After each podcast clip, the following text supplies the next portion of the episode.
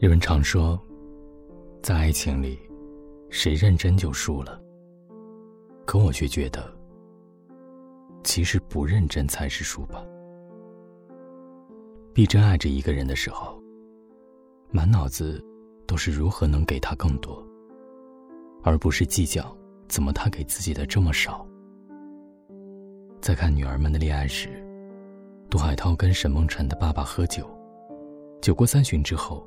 爸爸聊起沈梦辰小时候，他说：“因为自己工作的缘故，沈梦辰经常被排挤，即便是后来进入娱乐圈，也总是受到非议。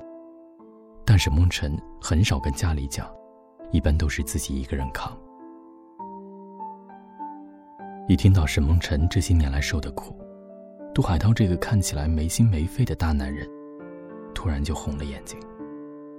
他既心疼又内疚，心疼在他那么难过的时候没有陪着他，也内疚为什么没有早点出现去保护他。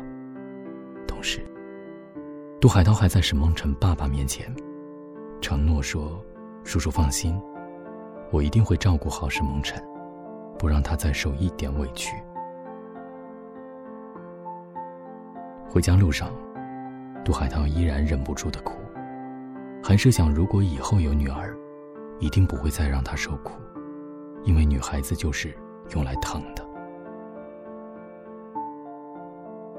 一回到家，杜海涛就抱住沈梦辰说：“大家都对你好，但我还是希望可以对你好一点。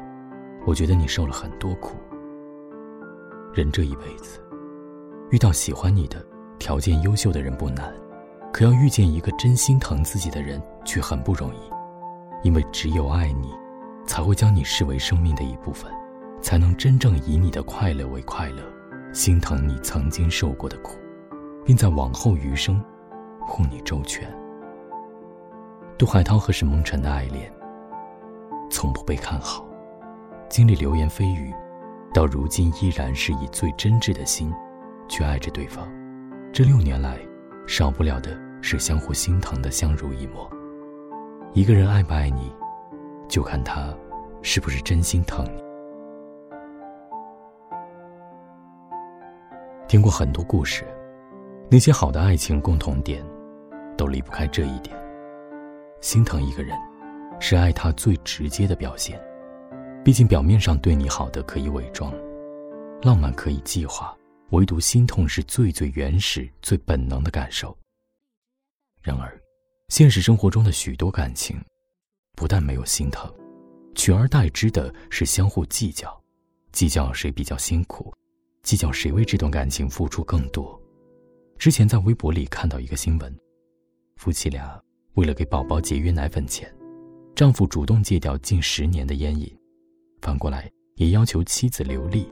不要再买两千多一套的护肤品，婆婆还附和说：“两千多又不是明星，换了换了。”更是威胁刘丽说：“再不换掉，就回老家。”其实，如果丈夫能坐下来跟刘丽好好计划，我想刘丽也是可以理解。但如今威胁和条件置换的态度，让刘丽觉得这段婚姻就像是一场交易。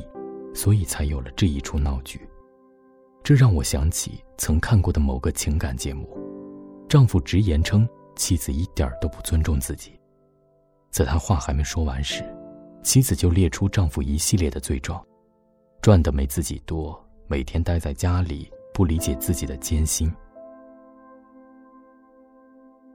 后来，在了解日常时才得知，原来这丈夫当爸又当妈。因为是做着文玩生意，刚创业，收入自然是不稳定的，而且每天带孩子的家务活都由他来做，妻子还要求他每天要帮自己洗脚。很多婚姻的裂痕，不过都始于细节的计较，放大自己的痛苦，弱化对方的付出，更是将付出和收获放在天平的两端，衡量谁付出了一些，另一半。必须同等的回报一些。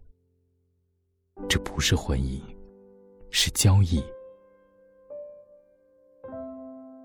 作家马德曾说过：“有时候，你把自己都忘了，这个世界都忘了，但心底还会有个人不屈不挠的在那里。这个人一定是你最爱的人。好的爱情或许就是这样。